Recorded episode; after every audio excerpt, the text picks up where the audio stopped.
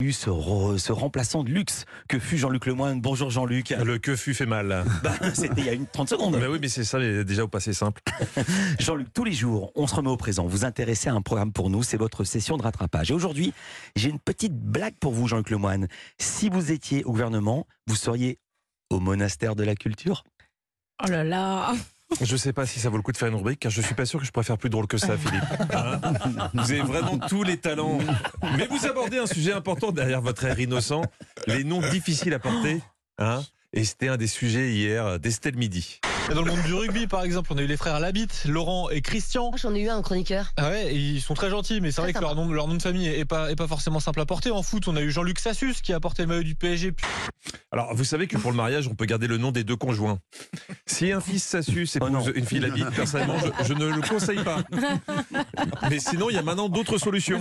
C'est le nombre de Français qui ont décidé de changer de nom depuis le 1er juillet euh, 2022, date de la simplification de la loi. Moi, j'ai fait une demande pour m'appeler Jean-Luc Vandel ou Jean-Luc Benkemoun. C'est des noms plus porteurs pour réussir dans le showbiz. Des, des noms qui claquent. hein.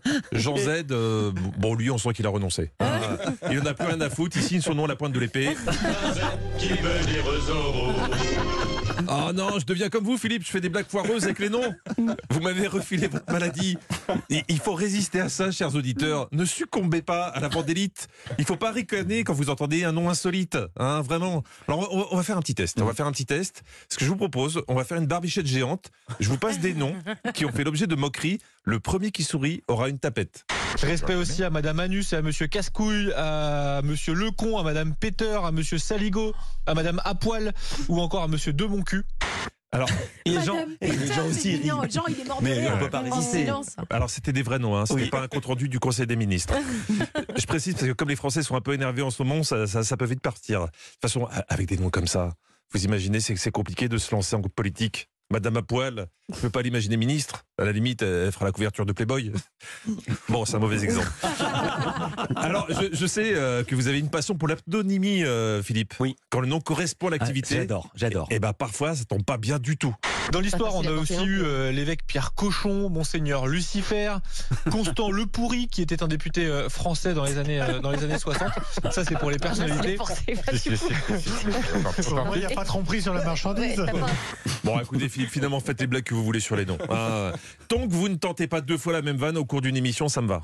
Non, je dis ça parce que euh, en me baladant sur les chaînes info, je suis tombé sur le journaliste Benjamin Cruard de LCI qui parlait d'une entreprise qui essaie de relancer la marque Bonux.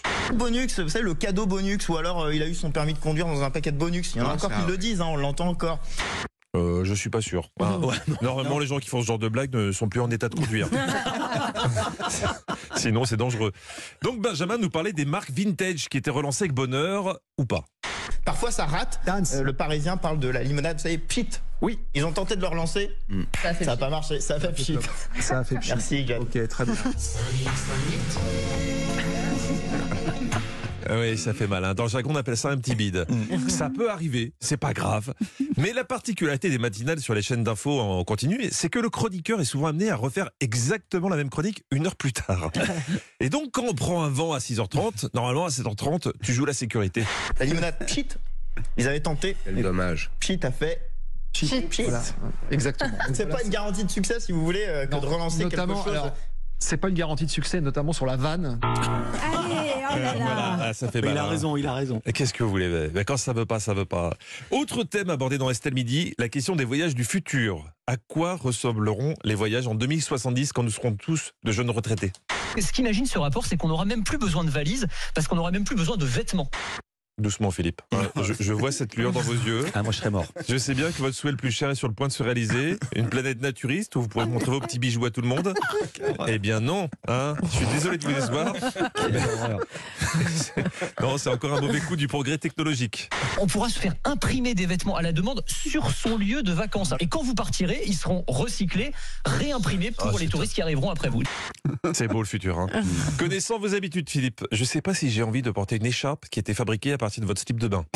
Si c'est ça l'avenir, eh ben le futur, c'était mieux avant. Vous avez tellement raison, c'était mieux avant. Merci beaucoup, Jean-Luc Lemoyne. À demain.